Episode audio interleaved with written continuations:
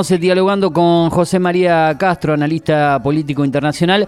Y si te parece, en este caso vamos a analizar un poco el 2022, vamos un poco más al plano de lo nuestro, salimos un poco de, del fútbol y hablamos de...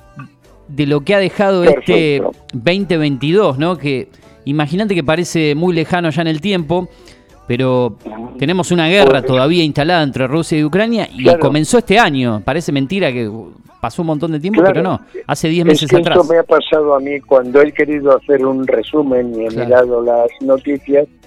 Había noticias que son de este año, pero a mí me sonaban como de hace dos o tres años. Claro, claro. El tiempo pasa tan deprisa que, que, que, olvidamos lo que ha pasado hace seis meses, ¿no? Es verdad. y efectivamente la, la guerra va a cumplir un año, sí. aunque parece que llevamos con ella muchísimo tiempo.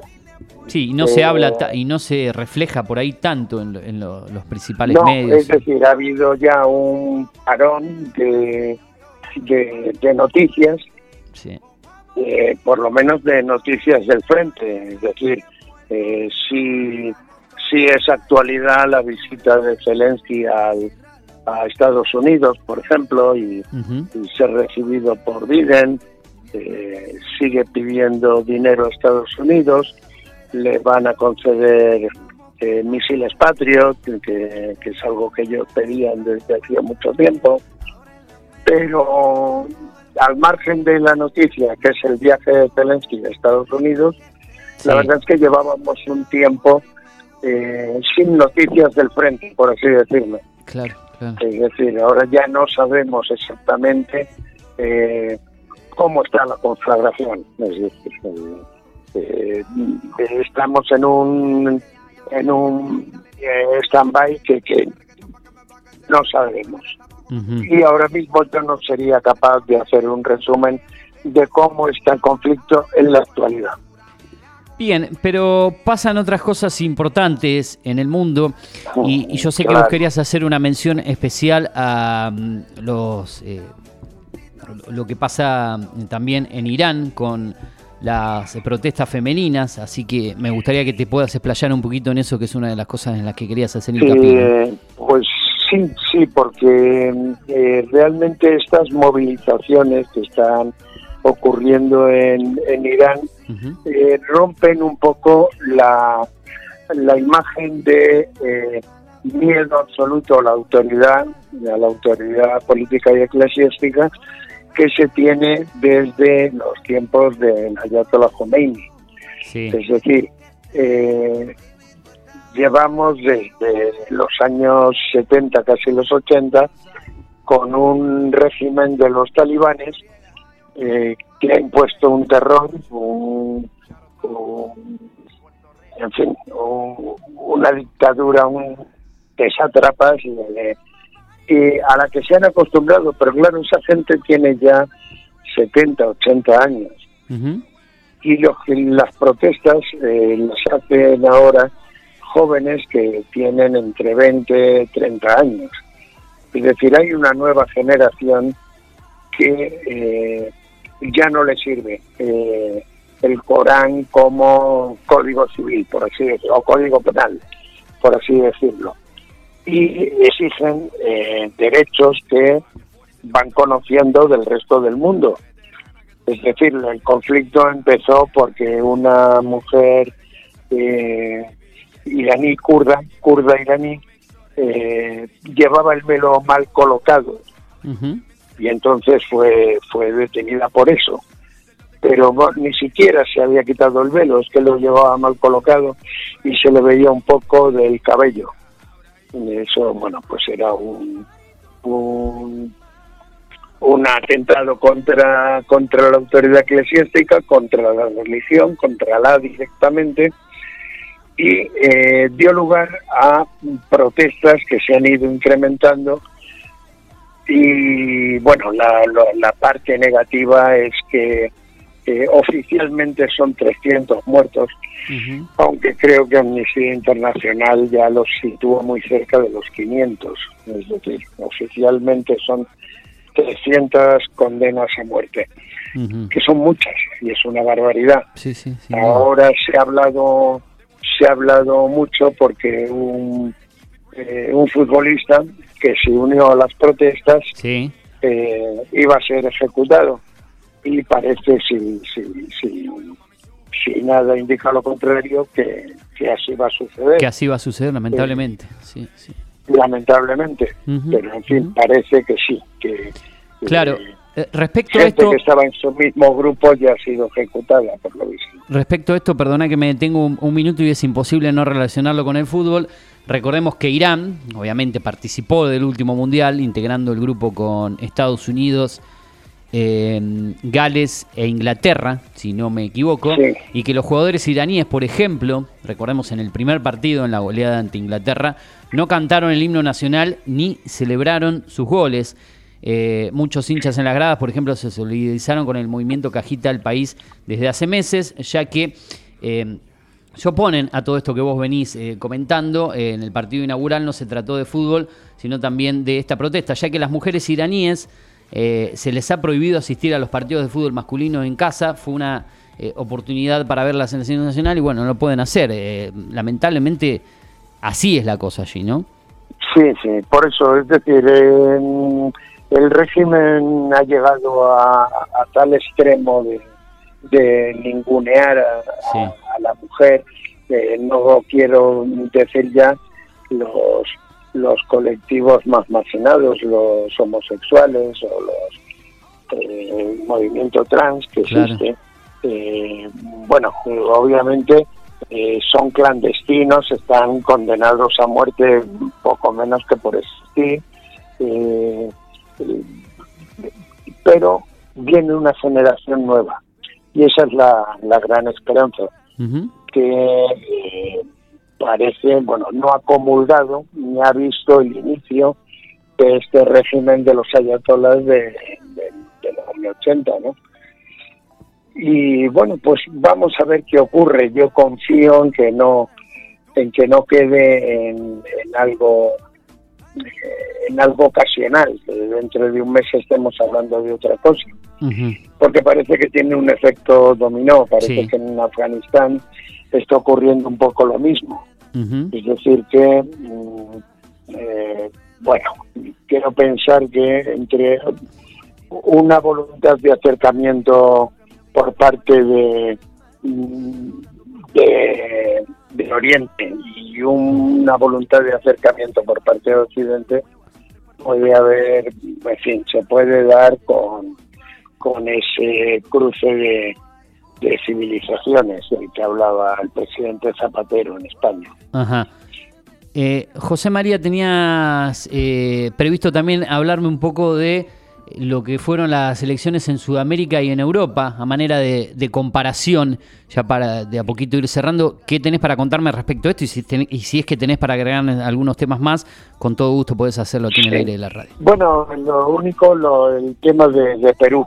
Ajá. Es decir, hoy es noticia Sí, sí, la sin duda. institución del primer ministro, de Pedro Angulo, por, por la, la presidenta, la, la nueva presidenta, eh, eh, en fin, eh, que este este primer ministro llevaba 10 días en el, en el gabinete, Sí, lo cual quiere decir que eh, realmente están confundidos. Ahora mismo no saben, eh, parece que son ya 25 los muertos en las protestas, sí, eh, unas protestas que, bueno, lo que están pidiendo en definitiva, eh, pues es el adelanto de las elecciones. El adelanto de las elecciones y la puesta en libertad de del anterior del anterior ministro, de perdón, del anterior presidente. A- acá estaba. Pero A- Acá está viendo un detalle, perdón. El expresidente del Consejo de Ministros, Pedro Angulo, se refirió eh, a los 27 fallecidos, por lo menos en las últimas noticias. Ese es el total, lamentablemente, de muertos. Prácticamente lo que vos decías. ¿no? 27, 27. Sí, sí, sí, Ese, eh, se va actualizando a medida que pasa Claro, el claro, tiempo y claro. eso es, es mala señal. Es, es que eh, no hay una voluntad de, de acabar con ello. Lamentablemente. Pero no. bueno, eh, Pedro Castillo sigue encarcelado Y honestamente yo ahora si tuviera que hacer un resumen de lo que está ocurriendo en Perú, eh, no sabría por dónde empezar, porque creo que hay mucha confusión en, eh, en todo esto, cosa que suele ocurrir en todos los casos, pasó en Bolivia, eh, pasó en Venezuela, pero es una confusión que en tres, cuatro días ya parece que, que en fin, te haces un poco con la nueva situación. En Perú no, en Perú ahora mismo mm, las noticias que llegan depende quién te las mande, quién te, quién te las, quién te las comunique, eh, te cuentan una cosa, te cuentan otra, eh, pero lo cierto, lo cierto es que la gente está en las calles y hay ya 27 víctimas mortales. Eso es lo más, lo más grave. Eh, y luego por lo demás, pues eh, ya lo, lo hablamos la vez anterior, tanto Colombia como Brasil, que han sido las noticias eh, electorales de, de, este año en, en, América del Sur. Sí. bueno, pues y una victoria de la izquierda mm, raspando, raspando la mayoría. Es decir, se han quedado a muy corta distancia de la oposición. Eso no les permite gobernar con, con la soltura que sería deseable para todo gobernante, ¿no? Entonces tienen que pactar, tienen que buscar apoyos, tienen y eh, digamos no sé, no creo que se vayan a hacer políticas de izquierda que haya vaya a haber cambios específicos muy notorios eh, probablemente en, en, Colombia sí, porque Colombia es la primera vez que, gana la izquierda, pero eh, lo cierto es eso, ¿no? Que si hacemos un resumen, es gana la izquierda y la derecha le pisa los talones. Eso sería un poco el titular a grandes líneas. Y sin embargo, en Europa eh, sigue habiendo el peligro de la extrema derecha. Sí.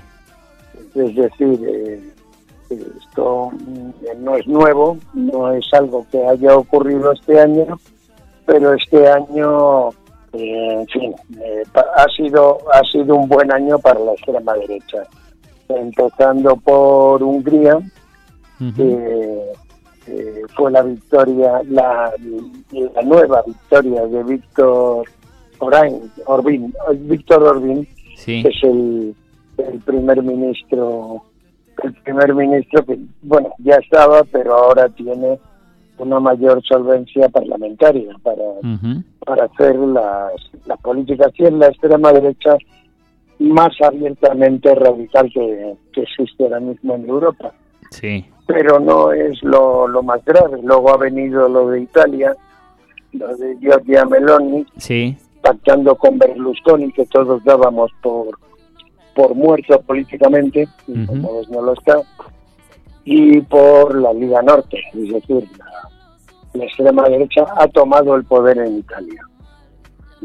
Y, en Francia, la, el ascenso de, de, Le Pen ha sido espectacular, se ha convertido en la oposición a Macron, eh, esto hace unos años no, no lo hubiera creído nadie, ¿no? Sí. Pero bueno, así está la situación. En España tenemos a Vox con 52 diputados que ya gobierna en algunas comunidades autónomas eh, en coalición con, con la derecha, con el Partido Popular. Es decir, la extrema derecha va tomando posiciones eh, muy firmemente en, eh, en Europa y vamos a ver qué nos depara el, próximo año. El próximo año te recuerdo que hay elecciones en Argentina, también en España. Eh, así que eh, vamos a ver qué, qué, en qué nos afecta. Vamos a ver qué nos depara el, el 2023 después de un 2022 muy movido. Hablando de movido, Macron también se movió mucho durante el Campeonato Mundial de Fútbol, sobre todo en la final, muy activo Sí, eh, sí, bueno, demasiado activo. Demasiado, ¿no? A mi gusto. Demasiado activo, yo creo que... Sí. No lo sé, es una cuestión diplomática, pero se deben guardar ciertas formas.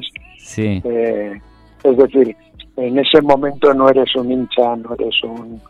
Eh, no eres un tifosi, ni, ni eres ni eres un hooligan, eres un presidente de gobierno y te tienes que comportar como tal.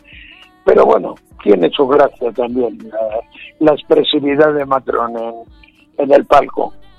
Que, eh, recordemos que es muy joven Macron, ¿no? ¿Qué, edad tiene el más joven en la historia de Francia de ser eh, el primer ministro, ¿no? Y yo debo, no sé si digo una burrada, pero yo creo que debe tener como 40 y algo, más cerca de los 45 que, que otra cosa. Y llegó muy joven al poder. ¿Cuánto, tiempo lleva ya en el, en el 5 o 6 años? Yo perdí la cuenta. Eh, pues sí, es la segunda legislatura. Exacto, exacto. Con lo cual... Eh, llegó con menos de 40, llegó con casi menos casi 40 años o menos de 40 años al poder. 40 años, creo que sí, sí, en esa en esa así que debe tener 45 y si no los tiene los cumple. Por eso, muy muy muy joven. Es muy muy joven, muy joven. Pero bueno. Pero sobre todo está muy asentado. Sí, se nota, se nota. Eh, eh, ahora mismo, eh, por las circunstancias en las que está Francia, mm, digamos que es la, el portavoz de la clase política tradicional y en eso se incluye también la izquierda. La izquierda, naturalmente, tiene un problema muy distinto al de Macron, eh, quizá no tan distinto, pero Macron, que, bueno, su, su idea siempre ha sido jugar al centro, pero, mm, digamos, era centro-derecha.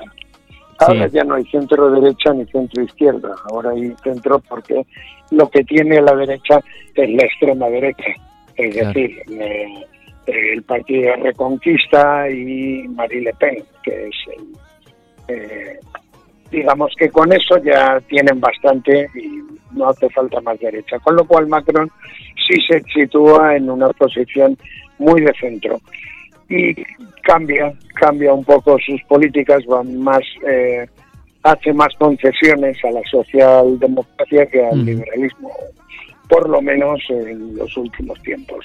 Bien. Pero yo creo que es una cuestión estratégica más que nada. Claro. Bueno, José María, nosotros estamos ya también entrando a la parte final de este programa. Queremos agradecerte por estas dos comunicaciones telefónicas que hemos tenido en esta parte del ciclo Vos has arrancado con Fernando Antuña cuando él estaba en la conducción del programa entre el mes de marzo hasta septiembre, así que de parte de él, quien fue el conductor del programa eh, en este ciclo aquí en Data Digital 105.1, el agradecimiento y también de mi parte por haber formado eh, parte del ciclo en este cierre del año, así que quiero agradecerte, desearte unas felices fiestas que cierres bien el 2022, al menos en la parte futbolística los argentinos lo cerramos bien, eh, así que, mm, bueno, más que nada gracias por estos momentos. un recuerdo para, para Fernando y un abrazo grande para, para ti. Muchísimas gracias. Te mando un saludo grande y esperemos el próximo año. Eh, por ahí hay cambio de nombre de programa, cómo continúe esto, pero contar con vos, así que será un placer enorme. Contar conmigo, por mi parte encantado. Un abrazo grande, gracias. Buen cierre de año. Un abrazo, gracias. Gracias. Pasó con nosotros en la comunicación telefónica nuestro analista político internacional, hablándonos un poco de lo que dejó este año 2022 en las principales noticias que afectan al mundo, la guerra Rusia-Ucrania, las protestas femeninas en Irán, las elecciones en Europa, en Sudamérica, hablando un poco de Francia y todo. José María Castro, aquí en Esto es lo que hay en la mañana de la radio en Data Digital 105.1.